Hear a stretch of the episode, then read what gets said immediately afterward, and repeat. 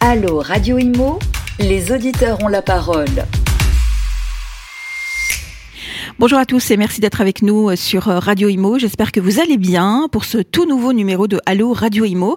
Euh, vous le savez, l'émission qui donne la parole aux experts qui répondent à toutes vos interrogations immobilières. Et nous allons aujourd'hui traiter de la question suivante comment et pourquoi investir dans l'immobilier étudiant? Avec nos deux experts du jour, Arnaud Groussac. Bonjour Arnaud. Bonjour Kenza. Président de Patrimoine Store et Benjamin Falgarac. Bonjour Benjamin. Bonjour Kenza. directeur des partenariats pour la société Revenu Pierre. Merci d'être avec nous euh, tous les deux. Alors c'est vrai que la question de l'investissement dans l'immobilier étudiant est une question essentielle. Euh, beaucoup de gens se posent euh, d'ailleurs la question si c'est un investissement sûr, fiable surtout et qui peut rapporter un peu d'argent.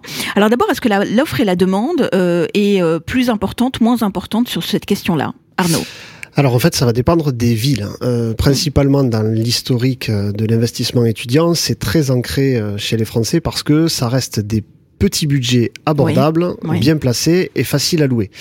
Et c'est vrai, de manière très globale, il y a beaucoup de tensions aujourd'hui sur les logements étudiants. L'offre publique, euh, notamment le CRUS, peine à, répondre à la mm. demande. Donc c'est vrai qu'il y a beaucoup de villes où les universités sont implantées, où il y a une vraie carence de logements est une vraie problématique. Et c'est vrai qu'il faut aussi préciser qu'avec euh, Parcoursup aujourd'hui, euh, les étudiants euh, savent assez tôt leurs affectations. Et ça a un petit peu modifié aussi le marché. Avant, ils recherchaient plutôt au mois de juillet. Mm. Et maintenant, ça commence plutôt au mois de mai. Donc, c'est encore plus tendu parce que les, ceux qui quittent leur année n'ont pas encore lâché leur appartement que les nouveaux recherchent déjà. Mm. Alors, en, tout cas, nos auditeurs se posent plein de questions hein, à, à, ce sujet. Alors, avant d'aborder justement les différentes questions, on va peut-être présenter vos entreprises respectives.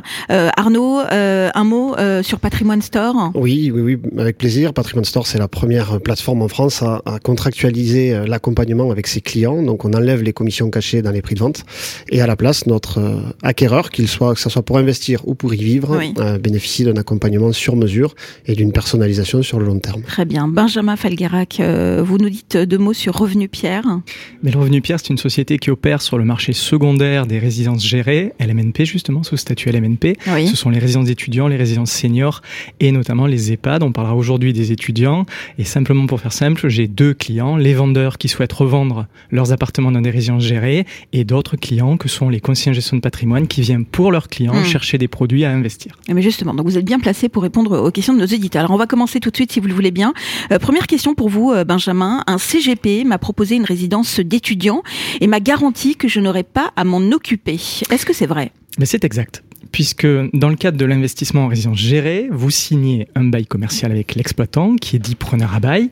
Vous confiez donc la gestion intégrale du logement à l'exploitant, notamment ce qui peut être fastidieux et qu'on verra mhm. avec Arnaud tout à l'heure quand on gère en direct, euh, la recherche des locataires, l'état des lieux, les menus réparations, etc.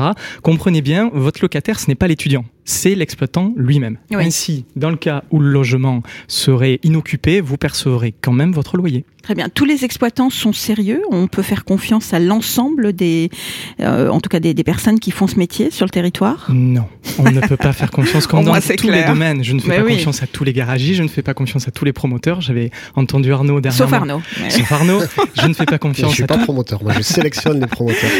comme tu en avais parlé sur une prochaine antenne, sur une précédente antenne, voilà. Non. Donc il y a des opérateurs comme nous justement qui vérifions ces exploitants. Très bien. Arnaud, une question pour vous. Euh, je veux acheter un studio dans l'ancien. Euh, je souhaiterais le retaper et le louer à un étudiant. Euh, est-ce que c'est rentable? C'est vrai que ça, c'est l'envie un petit peu de beaucoup de gens. Hein. Alors effectivement, ça va. c'est un marché parallèle aux résidences gérées. Hum. Le plus simple et le plus facile, c'est ce que vient de dire Benjamin, c'était sur les résidences gérées. Mais beaucoup de gens veulent acheter un studio, le retaper et le mettre. Alors, on a encore plus cette demande aujourd'hui avec les passoires thermiques, puisque les gens se disent oh là là, super, on va payer encore moins cher notre immobilier. C'est mm. vrai, vous pouvez avoir des vieux studios Attention en revanche euh, de ne pas faire euh, les travaux ou de ne pas mettre des prestations au rabais. Euh, aujourd'hui, c'est mmh. fini le temps où les étudiants ils acceptaient des 9 mètres carrés ah bah tout pourris pour faire leurs études. Ils ont quand même besoin de confort. Et n'oubliez pas aussi que les étudiants ils ont quand même la possibilité de déployer assez facilement la visio ou autre. Donc si mmh. vraiment vous avez un logement qui est vraiment pas top, ils préféreront être chez papa maman avec la mmh. visio et faire les déplacements que de louer un appartement. Donc oui, ça peut être une bonne affaire attention, euh, si vous achetez mm. dans l'ancien, ça sera pas forcément moins cher que le prix du marché. Mm.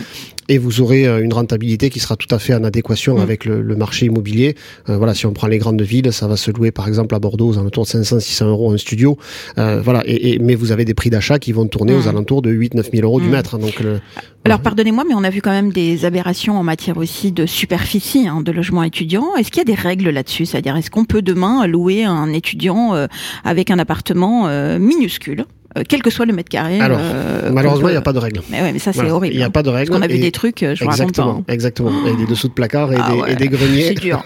et là, on est en train de se dire, mais est-ce que vraiment le propriétaire a le droit de louer ce genre de truc Ben voilà, c'est toute la problématique. Et c'est vrai que euh, globalement, aujourd'hui, il y a quand même euh, une tendance de fond. Alors, si on occulte les marchands de sommeil, hein, qui sont vraiment dans leur but et de faire... Mm voilà, de, de, de, louer des choses euh, pour faire beaucoup de profit. Mais globalement, on a une tendance de fond de nette augmentation de la qualité en termes de logement étudiant. Il y a mmh peut-être encore dans certaines anciennes villes, c'est-à-dire des, villes d'après-guerre qui n'ont pas encore fait leur mutation, vous pouvez trouver des logements vieillissants, mais globalement dans les grandes métropoles, du fait notamment des résidences gérées où les standards ont beaucoup augmenté sur les dernières années, vous avez le marché qui est plutôt tiré vers le haut et vous avez besoin aujourd'hui pour des étudiants d'espaces de vie qui soient cohérents. Enfin, on le voit, on va en parler peut-être dans les résidences gérées, mais il y a beaucoup de co-living, il y a beaucoup mm. euh, d'espaces de, coworking parce que c'est important ce côté euh, relationnel pour les étudiants. Donc globalement, la tendance de fond, c'est une nette amélioration de la qualité des logements. Très bien. On a une question pour vous, euh, Benjamin. Vous vouliez rebondir peut-être? Peut-être un mot, oui, puisqu'on le voit, c'est quand même sur les résidences gérées, mm. euh, lancées récemment, c'est-à-dire par les promoteurs, les constructeurs. On est sur des surfaces assez, assez grandes pour les étudiants. Il y a même une dernière tendance qui est quasiment de faire des T1 bis en 30 mètres carrés. Alors, c'est pas le même prix pour les investisseurs, mais on ne retrouvera pas. Ni pour les étudiants. Ni pour les étudiants, effectivement. Mm. Mais on ne retrouvera pas euh, des micro-logements en mm. résidence gérée. Ça, c'est quasiment impossible de retrouver ça sur le marché. Alors justement, on a un auditeur qui nous dit que le gestionnaire de la résidence euh, dans la, sur laquelle, dans laquelle il a acheté un appartement, euh, il se gave, il loue à l'étudiant le double loyer que je reçois. Euh, comment est-ce que ça peut se justifier Allez, ça cette question parce qu'on l'a quasiment à chaque fois. D'abord, est-ce qu'il a le droit ou pas le, double loyer, vous voulez dire que ben par exemple l'étudiant paye 700 euros et le propriétaire va recevoir à peine 350. C'est ça le double loyer? Bah D'accord. Oui, c'est ça la question. D'accord. Donc je vais répondre. je vais répondre factuellement. Ça vous énerve hein, ce genre de question. Hein. Non, parce qu'on l'a souvent, mais comme le W, j'ai dit tiens. Non, mais il y a surtout une vraie explication derrière en fait. C'est pas. Et eh ben justement. Bah, qu'il faut gérer la. Je vais essayer il, faut, il faut aussi payer ceux qui gèrent derrière. On est d'accord. Bah, évidemment. Exactement. C'est pas gratuit. J'imagine. Allez, je réponds factuellement à cet auditeur et à tous les autres qui se posent cette question. Et je vais répondre en, en précédent d'une chose. Le revenu Pierre, la société que je représente, euh, elle opère sur ce marché depuis 15 ans. Donc le modèle économique, le business model des exploitants, on le connaît. Donc s'il y avait mmh. des aberrations de ce style, on n'y souscrirait pas. Donc pour être très clair, le modèle économique, on sait que pour être rentable, pour pouvoir gérer la résidence, l'entretenir, l'assurer, vous en parliez Kenza, mm. verser régulièrement les loyers aux propriétaires et ça, quel qu'il se passe, quels que soient les aléas, quels que soient les taux d'occupation de la résidence, eh bien, il faut au minimum que l'exploitant reverse pardonnez-moi, au maximum reverse 40% du loyer perçu par l'étudiant au propriétaire. D'accord. Dans le cas contraire, il ne gagne pas sa vie mm. et vous êtes dans une opération à deux, propriétaire et exploitant. Si l'un y perd de l'argent, à un moment, les deux auront un problème. voilà. Et si on veut percevoir finalement un loyer entier, il faut simplement faire les démarches seul et s'occuper le seul du logement. C'est exactement ce qu'on disait dans la bah question précédente. Effectivement, si vous faites un studio dans l'ancien, mais nous, c'est ce qu'on explique à nos investisseurs. On leur dit que techniquement, le gestionnaire va vous verser 350, mais c'est quasiment du net pour vous, mm. à part la taxe foncière. Oui dans beaucoup de cas, vous avez très peu de charges. Le gestionnaire prend tout à sa charge, hmm. les charges de copropriété. Bon, c'est confortable hein, quand même, il faut le dire. Exactement. Donc vous avez finalement, euh, et hmm. c'est peut-être ce que Benjamin allait dire, mais pour compléter, vous avez un brut qui est très proche du net. Si vous vous en occupez tout seul, vous allez avoir un brut qui est beaucoup plus haut, c'est vrai, qui va être aux alentours de, comme on disait tout à l'heure, par exemple à Bordeaux, entre 5 et 600 euros.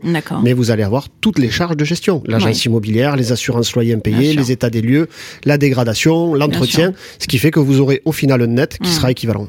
Alors on a aussi une préoccupation concernant le paiement des loyers. Euh, question pour vous Arnaud, j'hésite à louer un étudiant euh, car on m'a dit que j'allais avoir tous les deux ans, euh, non pardon, tous les ans deux mois vides sans locataire. Donc j'imagine que c'est les, périodes d'été. C'est ça. c'est ça. et peut-être même des dégradations. Alors qu'est-ce que vous répondez à ça? C'est vrai en plus on se pose la question juillet août comment on fait s'il y a voilà, alors c'est une vraie question qui revient tout le temps sur le logement étudiant. Aujourd'hui, il y a une chose qu'il faut comprendre, c'est que 90% des villes étudiantes en France hmm. sont en pénurie extrême de logements. Donc aujourd'hui, plus aucun étudiant ne lâche son appartement l'été, sinon il en retrouve pas derrière. Ça, c'est un mythe qui date des années 80, où il y avait beaucoup plus de turnover, effectivement. C'est revenu un peu ces dernières années parce que finalement la question est tronquée. Beaucoup d'investisseurs se disent, mais en fait, ça m'arrangerait que l'étudiant s'en aille les deux mois, parce que comme ça, je pourrais faire du Airbnb pendant eh deux mois. Et ça. il n'y arrive pas. Et, ça, et, c'est pour ça qu'en fait cette question revient aujourd'hui. Mais mm. non, aujourd'hui les étudiants, à l'exception de ceux qui terminent leurs études euh, et qui sont très vite remplacés parce que les recherches, comme je disais tout à l'heure, démarrent au mois de mai. Il y a quasiment plus de turnover mm. sur les étudiants. S'il fait euh, trois ans d'études au même endroit, vous l'aurez pendant trois ans mm. et vous retrouvez très vite un locataire. Il, ne lâche plus. Il y a trop de pénurie de logements. C'est extrêmement, c'est un parcours extrêmement complexe pour les étudiants aujourd'hui de se loger. Bon, en tout cas, il faut bien se renseigner, hein, en tout cas, parce que c'est assez complexe hein, quand même comme investissement. Alors justement, Benjamin, euh, les, gens se posent aussi la question suivante est-ce que euh, le fait d'investir dans une résidence gérée, est-ce que je vais revendre difficilement mon appartement plus tard Non, ça c'est une voilà, ça c'est vraiment une légende urbaine. C'est encore une. D'accord. On a beaucoup de, de, faux, de fausses non, C'est bien à chaque fois hein. parce qu'on combat les clichés que nous on a au quotidien. C'est vraiment top. Tout à fait. Et j'en suis la preuve vivante. Alors pas moi personnellement, mais ma société est la preuve vivante, puisqu'on opère sur ce marché de la revente. Comprenez bien, je ne vends pas de produits neufs, mm. je ne fais que commercialiser des produits qui sont déjà dans l'ancien après les avoir sélectionnés. Donc, euh, en un mot, euh, ça doit être allé depuis 2007, on doit atteindre les 8000 euh, lots revendus. Donc, vous voyez, la preuve vivante, c'est mon passif ou mon passé plus exactement. donc, allez faire un saut sur notre site. Vous en vendez autant que vous euh, en achetez, enfin vous, vous en retraite exactement, on retraite 8000 lots depuis notre existence depuis 15 ans. Bon, ceci dit, euh, la facilité à revendre, ça va dépendre de l'actif. Si votre produit c'est ce que j'appelle un rossignol, je vais pas vous le reprendre. Imaginez que vous me demandiez quoi, un produit rossignol? Un produit rossignol, eh bien imaginons Arnaud vient me proposer, ça n'arrivera jamais, euh, un produit tourisme à la montagne. Oui. Voilà, je vais lui dire non.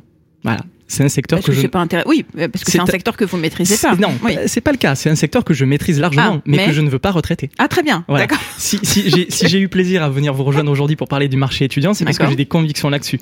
Euh, vous m'auriez invité à parler du tourisme, je vous aurais dit non. Ah, mais je comprends que, surtout depuis la, Covid, euh, le tourisme. Euh, Exactement. Alors que, le logement étudiant n'a jamais. c'est bien. Il est résilient. on est Il est totalement résilient. Il attire toujours les investisseurs. et les appartements qui sont dans ces résidences se revendent extrêmement bien. Hmm. Donc, simplement euh, on, ne revend pas ce type de produit euh, n'importe où, n'importe comment. Ceux qui le mettent sur le bon coin ou ceux qui le confient à un agent immobilier, ils mmh. auront peut-être pas le taux de retour ni l'investisseur, les investisseurs qui seront intéressés par ces produits. Mmh. Il y a des opérateurs comme nous qui opèrent, mais je suis pas le seul, sur le marché, exactement, qui font ce travail de sélection, mais aussi qui ont des canaux de distribution. Je pense notamment à des conseillers en gestion de patrimoine qui opèrent et qui a, accompagne des clients dans les investissements sur cette nature de produit. C'est très important ce qu'il dit parce que le, logement étudiant géré, c'est pas une revente classique. Il faut derrière tout l'accompagnement juridique et fiscal. Donc c'est vrai que euh, si vous prenez un appartement, euh, si vous utilisez la plateforme de Benjamin, il va y avoir déjà toute l'analyse juridique du mm. gestionnaire, de l'historique de la résidence. Et nous, on va ramener par-dessus l'analyse fiscale et comptable, parce que c'est de la mm. comptabilité du meublé. Et c'est vrai que la difficulté à revendre, s'il y a des auditeurs qui nous écoutent, qui essayent d'en revendre, en passant par le bon coin, ça ne marchera pas. Voilà, parce que vous mm. allez plutôt toucher la cible des gens dont on parlait tout à l'heure, qui veulent un studio en ancien à retaper, le louer eux-mêmes. Or là, vous n'allez pas euh, mm. vous en occuper vous-même. Il faut savoir à qui s'adresser et où mettre son annonce. Vous allez le distribuer auprès d'investisseurs qui veulent un vrai accompagnement fiscal. Très bien. Alors on a une question aussi sur la colocation. Alors ça c'est vrai que nos auditeurs se posent souvent la question. Euh, un auditeur nous dit j'ai vu que la colocation était à la mode. Est-ce que vous me le conseillez pour doper euh, le rendement de mon appartement? Et euh, une deuxième question aussi qui concerne la colocation. Est-ce que les autres colocataires sont solidaires du paiement des loyers? Alors, que tout le monde est solidaire. Il y a deux choses différentes. Est-ce que la colocation est à la mode? Oui. Globalement, on l'entend partout. Colocation, co-living, globalement, c'est très très Mais proche. La gestion est, est, assez compliquée. Hein, Alors, c'est très différent. Mm. Euh, si j'ai un conseil à donner aux investisseurs, c'est ne jamais faire de la colocation par défaut. Ah oui. Genre, je trouve pas de locataire, il vaut mieux que j'en mette deux ou trois. Euh, N'oubliez pas, pas ce que je vous ai dit tout à l'heure. Mm. Les locataires ont besoin de qualité en logement étudiant. La colocation n'y déroge pas. Nous, on en fait chez Patrimoine Store. On a mm. un opérateur qui en fait. Oui.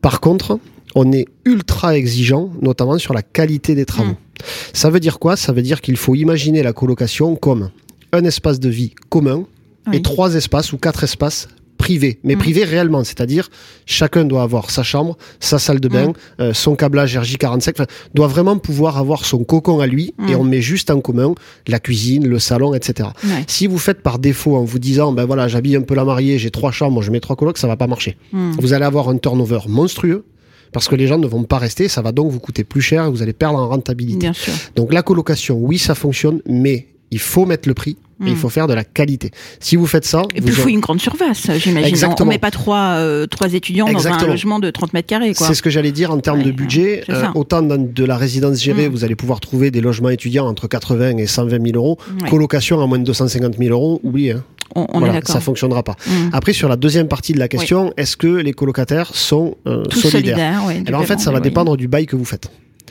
Vous avez deux types de baux en colocation. Soit vous faites un bail unique, Oui. c'est-à-dire que vous louez, ben, je vous loue mon appartement, Kenza, et vous, vous décidez de mettre deux colocataires avec vous. C'est vous qui êtes garante Ça, c'est possible, ça. des deux, des deux colocataires. Exactement. Si par exemple, mais par contre, vous pouvez faire aussi de la colocation désolidarisée. Vous faites Mm. un bail par chambre pour chacun des étudiants. Voilà. Et là, il y en a aucun qui est solidaire avec l'autre. Bon, c'est plutôt ce qui se passe euh, C'est régulièrement. plutôt ce qui se passe on- régulièrement. On, on est d'accord. Donc il y a quand même des protections euh, euh, qu'on peut mettre en place pour éviter ce genre de, de désagréments. hein. Ah, mais surtout, d'accord, il hein. faut voilà, pas Mm. faire n'importe quoi et essayer, à minima, d'être un peu accompagné. Très bien. Benjamin, une question pour vous. Euh, Puis-je louer l'appartement à qui je veux? Première question, est-ce que je peux y mettre mon fils Nous nous pose la question. euh, Bon. Voilà. C'est pas Un une affirmation. Ah, pour le coup, je peux répondre. Oui. L'appartement dont vous êtes propriétaire, euh, vous êtes au sein d'une résidence d'étudiants. Vous l'avez confié en gestion à un exploitant professionnel. Mm. Vous avez contractualisé avec lui un bail commercial. Mm. Donc, vous n'avez plus le choix de qui occupe cet appartement. Vous l'avez confié définitivement. Ah oui. Vous ne pouvez pas décider, vous, Kenza, d'y mettre votre fille, votre enfant, votre beau-frère ou qui que ce soit. D'accord. Voilà, il est Ou confié. sinon, encore une fois, on prend un appartement isolé euh, et puis on s'en occupe et on met qui on veut. Mais le, le côté d'une pierre deux Mm. coups, c'est-à-dire je veux à la fois investir et à la fois peut-être loger mon fils dans trois ans parce que je pense qu'il fera médecine à Montpellier, Oui. il y a des fortes chances qu'il fasse une prépa maths sup à Aix-en-Provence. Donc oui, ce schéma... Oui, les enfants sont tellement imprévisibles. Voilà. Donc, euh, toutefois, quand même, je, je rassure Ouais. ceux qui ont, qui veulent cette facilité-là. euh, Mm. Si vous investissez dans une, d'une résidence étudiant, le gestionnaire, dans la grande majorité des cas, offre soit une petite ristourne sur les frais d'entrée, sur les frais de dossier, soit euh, un droit prioritaire d'occupation, mais sur l'ensemble du parc. Donc des fois, vous êtes propriétaire d'une résidence à Villejuif et votre étudiant finit à Aix-en-Provence, et ben, chez cet exploitant, vous avez droit à une priorité dans la résidence d'Aix-en-Provence. On se dit pas juste, je veux mettre mon fils dans le logement. D'accord. Mais je peux pas, ça veut dire donc prendre un appartement, louer un, enfin acheter un appartement dans une résidence euh, gérée et y mettre euh, mon enfant. En fait, c'est pas possible. Vous avez ah oui. confié ce bien. Imaginez que vous êtes propriétaire de murs de magasins. Vous avez confié la boutique, il y a un Mm. artisan, un boulanger par exemple dans les Mm. murs, il fait son pain, vous pouvez pas dire du jour au lendemain, j'ai plus envie que vous fassiez votre pain, vous avez signé avec lui, contractualisé avec lui un bail commercial sur une durée environ de 9 ans. D'accord. Et c'est le but, c'est lui confier la gestion, c'est justement pour ne pas avoir à la faire soi-même. Donc ouais. vous pouvez pas vous immiscer au dernier moment sur finalement ce locataire, même, je préfère celui-ci que celui-là. Surtout que vous portez aussi la responsabilité si euh, l'étudiant ne paye plus le loyer. Et en confiant par bail commercial, l'exploitant, Oui. lui, vous garantit un loyer sur la durée du bail, quelle que soit le- l'occupation réelle. Donc encore une fois, on C'est peut pas avoir le- fondamental ça, Oui, oui. et c'est souvent ce qu'il arrive, euh, enfin la confusion. Et pour euh, expliquer de manière simple, Oui. votre seul et unique locataire, c'est Mm. le gestionnaire, comme disait Benjamin Oui, tout à l'heure, et le gestionnaire fait de la sous-location. Oui, bah, c'est ça en fait. Voilà. Et, Mm. et quand on a compris ça en meublé géré, c'est Mm. bon, vous avez compris le principe. Non, mais vous ne rentrez pas directement en communication avec l'étudiant. On est d'accord. Non, Pour jamais. euh, toucher Jamais. les loyers et tout, et tout ce qui va Et- avec. et hein. c'est- oui. Et c'est important par rapport aussi aux enfants. Mm. Nous, on a plein de cas de gens qui ont aujourd'hui, euh, voilà, entre 30 et 40 ans, qui veulent faire leurs premiers investissements et qui nous disent, ben, mon gamin, il a 3 ans, je voudrais bien acheter euh, un logement étudiant à Bordeaux. Mm. Bah, en fait, non, ça va être compliqué parce que pour se projeter dans 15 ans, c'est un peu chaud. Par Mm. contre, on a tout à fait la place d'aller ailleurs, d'aller chercher une vraie opportunité. Et puis, si dans 15 ans, vous voulez acheter votre appartement pour y loger votre enfant, Mm. à ce moment-là, on revendra le premier. Oui, donc c'est une question de confort euh, finalement, Benjamin, en fait. C'est une question de confort. Je veux C'est dire, une- la différence entre les deux, c'est juste une question de confort et de une gestion. question d'objectif. Oui, c'est voilà. pourquoi je dis souvent rencontrer un conseiller en gestion de patrimoine. Ne vous Mm. dites pas je veux faire de la coloc à titre perso ou je veux faire tout ça, tous ces produits-là. Selon l'objectif qu'on a. ouais. Exactement. Mm. Alors justement, euh, beaucoup de, de, de, de nos auditeurs se posent la question suivante les locataires étudiants dégradent plus que les seniors C'est ce qui se dit, euh, puisque évid- évidemment les étudiants font plus la fête que les seniors, mais ça, Ça c'est pas vrai. Moi je connais senior. exactement. Moi je connais des seniors qui font vraiment vraiment beaucoup la fête. Euh, pourquoi investir justement sur le segment étudiant si c'est le cas, si c'est pour avoir des soucis après? Alors, pour le coup, je, je peux pas dire non.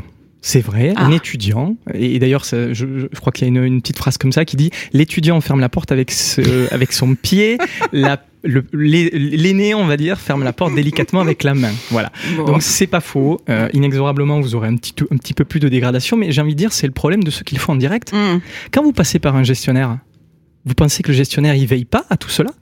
Combien je vois de nombre de cautions qui sautent Ah bah oui, parce que l'étudiant a rendu euh, les murs un petit peu pignés ou rayés. Et je vois d'ailleurs notamment, et, et- et les- des fois les investisseurs font la remarque, oh la résidence sur Google elle est mal notée.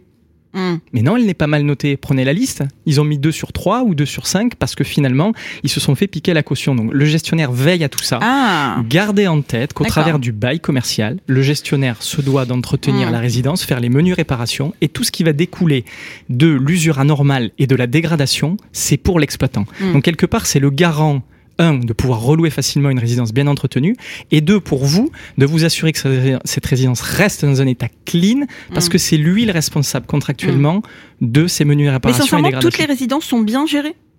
Toutes les résidences ne sont pas bien gérées, mais mon métier, c'est aussi de sélectionner Oui. ça. Et vous avez vu qu'il y a plusieurs filtres. Il y a Mm. nous qui sélectionnons, Mm. et il y a les conseillers en gestion de patrimoine qui, par-dessus, font un conseil patrimonial à leurs clients et qui viennent aussi appliquer leur Mm. propre sélection. Parce que j'imagine, pardonnez-moi, mais qu'il y a des résidences qui sont un, un peu euh, délaissées. Délaissés, Comme beaucoup d'appartements, comme beaucoup de, de résidences. euh, exactement, Euh, délaissés, dégradés, voilà. ces Ouais. résidences-là, il faut pas investir dessus. Oui. Mais, mais le choix n'est pas simple. on est d'accord. Bah, c'est vrai que la première réflexe, c'est qu'on va sur Google. hein.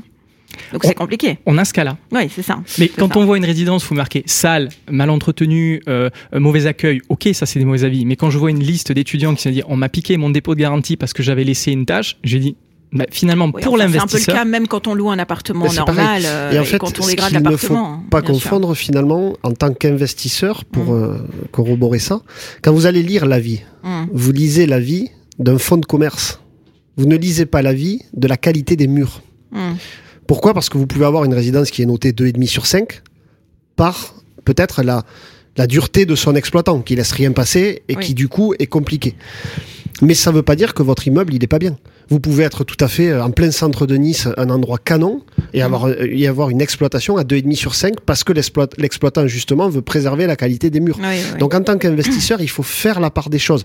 De la même façon que vous pouvez tout à fait aller dans un hôtel de luxe qui est canon et être hyper mal accueilli, donc Mm. vous notez l'exploitation, pas le fait que vous Mm. avez euh, vu sur la mer et que Bon, l'hôtel est magnifique. j'imagine qu'on peut aller aussi visiter la résidence. On n'est pas obligé d'acheter comme ça sans aller. euh, Exactement. on est d'accord. Donc allez- on peut aller voir de ses propres yeux. euh, sur le marché secondaire, sur le- oui. marché secondaire, c'est-à-dire Oui. sur des résidences qui sont déjà et Oui. revendues, déjà Oui. livrées. Effectivement, on peut toujours aller Très se rendre bien. sur place. Et attention, juste petite notion là-dessus, Oui, hein. depuis le Covid, c'est un peu un peu plus Oui, compliqué de un faire peu- visiter parce que les gestionnaires aiment pas trop faire rentrer des gens extérieurs. Mm. Ça, voilà, dès que le Covid sera passé, on pourra retourner Mm. à ça. Mais c'est vrai que sur les 24 derniers mois, on a eu des grosses difficultés à faire visiter. Bah alors justement, on a plein de questions aussi en rapport avec euh, toutes les transformations hein, qui ont suivi suite euh, justement à l'arrivée de la Covid.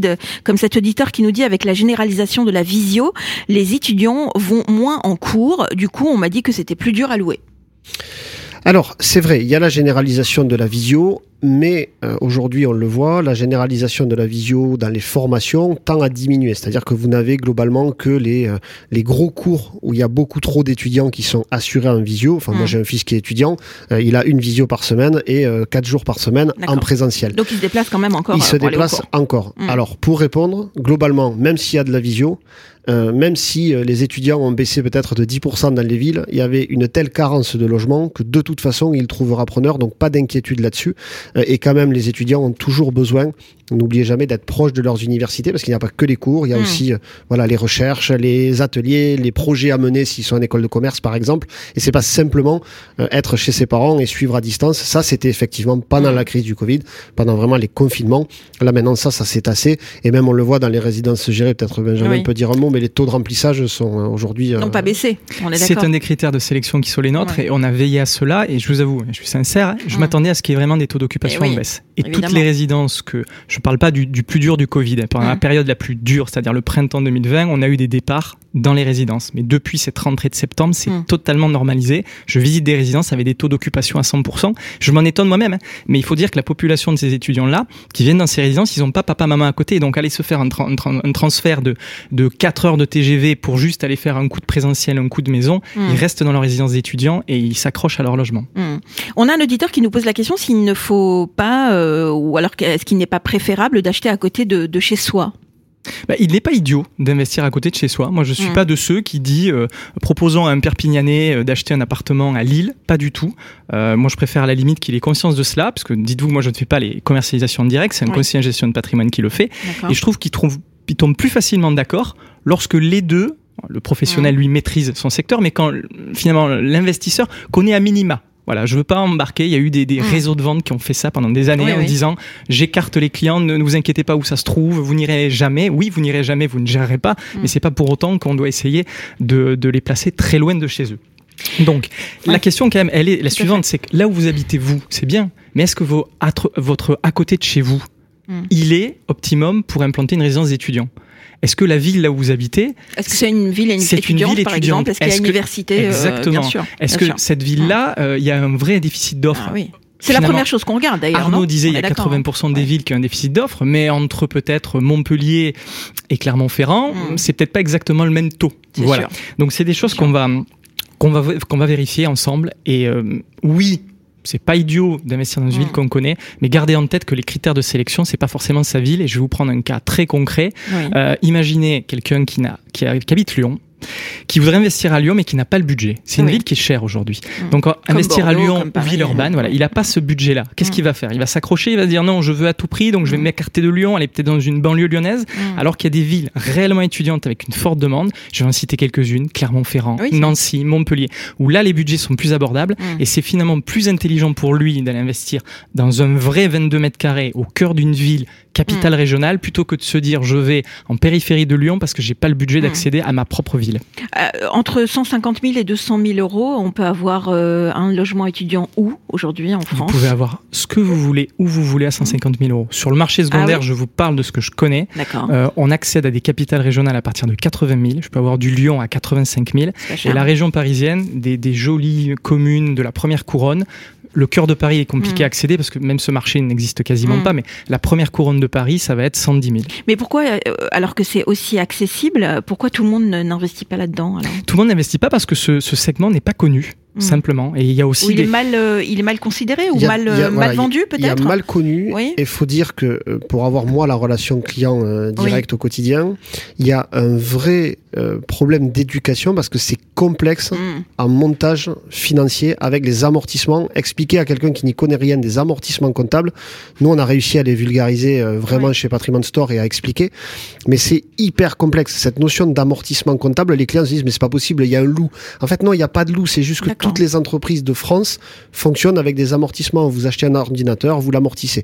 Et en meublé, c'est Hmm. exactement le même principe, sauf que vous amortissez des murs. C'est Et pas. c'est plus rentable, je crois, en meublé. Hein Ah oui, oui, oui, oui, bien sûr. Il faut surtout le faire en meublé et surtout pas en revenu foncier. Euh. Surtout pas, mais pour des raisons fiscales et puis surtout pour des raisons de location. L'étudiant, par contre, aura beaucoup de mal à acheter euh, tous les ans Oui. son frigo, euh, son canapé et sa télé, quoi. Deux dernières questions pour vous, puisque le temps file à une vitesse. Alors justement, peut-être dernière question pour vous, Benjamin. Mhm. Euh, si le gestionnaire quitte la résidence, euh, on ne sait pas pourquoi d'ailleurs, euh, est-ce que je perds tout? Ah, c'est une bonne question. Ah oui. On va Il y a des de gestionnaires qui po- déposent le bilan? Ça C'est rare en étudiant. Ah, c'est rare en étudiant. Je sais Euh, pas si je l'ai déjà vu un étudiant. moi. qui quitte les résidences, euh, il y en a eu. On, Oui. on va on va parler des raisons déjà parce que avant de se dire que si, si le si le gestionnaire quitte la résidence, avant d'imaginer cela, c'est que le gestionnaire peut-être n'est pas suffisamment profitable. À un Mm. moment, je l'ai dit, c'est une relation euh, gagnant-gagnant. Si le gestionnaire ne gagne pas sa vie, a des difficultés à gérer cette Mm. résidence, peut-être parce que les paramètres de départ dans le neuf, lorsqu'elle a été commercialisée, sont Mm. compliqués pour lui à, à gérer, il va se lancer dans une discussion. Dites-vous bien, gardez quand même une chose en tête, l'exploitant ne peut pas quitter la résidence pendant le bail. Le bail a une durée en général de 9 ans. Il ne peut pas quitter avant cette durée-là. Donc qu'est-ce qu'il va faire? Avant la fin, s'il a vraiment envie de quitter, il va se rapprocher des propriétaires, Mm. leur lancer une discussion. Sur les propriétaires, je suis pas assez rentable, j'aimerais bien que vous concédiez à une baisse de loyer ou peut-être que vous participiez à des travaux à mes côtés. Mm. C'est un deal, tout ça. Avant de quitter euh, du jour au lendemain, il y a toujours cette discussion qui Mm. se met en place. Et ce n'est que s'il est dans l'impasse réelle face à des copropriétaires qui ne veulent pas lâcher un petit bout de loyer, c'est pas des grosses sommes. hein. Je, allez, je vous donne un exemple si Kenza en a le temps. Oui. Un propriétaire reçoit 4000 euros par an de loyer. Mm. En général, le- l'exploitant va lui demander une baisse de loyer de 200 euros par an. Voilà. Si, par exemple, c'est un une rénovation ou un réembellissement de la résidence, c'est mm. un budget de 4000 euros par propriétaire, l'exploitant prend 2000, le propriétaire prend 2000 pour sa chambre. Vous voyez, le type de deal que l'on a, ça ne fait pas tout perdre. Parce que la question de votre auditeur, mm. c'est je perds tout. Mm. Avant d'arriver à cela, il y a des petites concessions qui vont être faites. D'accord, le dialogue est essentiel en tout cas dans Le dialogue est essentiel. Et même dans le cas où l'exploitant viendrait à partir, si vous avez acheté une résidence d'étudiants qui est en cœur de ville, qui répond à tous les critères qu'on a vus et je ne reviendrai pas dessus, vous gardez un actif et Nkenza me fait les gros yeux, vous gardez un actif qui garde sa valeur. Donc surtout, et je le dis, et Arnaud, je pense, va consentir mm. à cela, si vous voulez pas tomber dans ce problématique d'avoir un mm. mauvais actif, n'achetez pas votre bien sur le bon coin. Faites appel à des professionnels qui vont eux appliquer un mode de sélection. Que le bon coin, c'était pas votre meilleur ami. Hein. Oh, pour ce type d'investissement, c'est oui, pour ce type d'investissement. Parce qu'il y a zéro conseil. Ah, mm. Après, globalement, ce que dit Benjamin a totalement euh, son sens. C'est si vous achetez une résidence immobilièrement parlant, extrêmement bien placé. Gestionnaire ou pas, vous la louerez toujours. Très bien. Je suis désolée, on ne pourra pas vous poser la dernière eh ben, question. c'est pas grave. Et oui, c'est ça d'avoir euh, un collaborateur, euh, un, un, mec sympa en face qui prend toute la parole pour vous. Je suis ton collaborateur, Arnaud, je viens d'apprendre. Non, non, pas, du tout, pas du tout. Euh, vous ne travaillez jamais ensemble? Vous n'avez jamais travaillé ensemble? Ah, donc ça peut être votre On est partenaires et nous, on va chercher des produits en revenu Pierre régulièrement. Très bien. Merci à vous deux, en tout cas, d'avoir été nos invités aujourd'hui et nos experts. Arnaud Groussac, président de Patrimoine Store et Benjamin Falgarac, directeur régional, pardon, directeur des partenariats de la société Revenu Pierre. Merci à vous deux. à très bientôt. Merci Kenza. Allô Radio Imo, posez vos questions à nos experts sur les réseaux sociaux, à réécouter et à télécharger sur le site radio.imo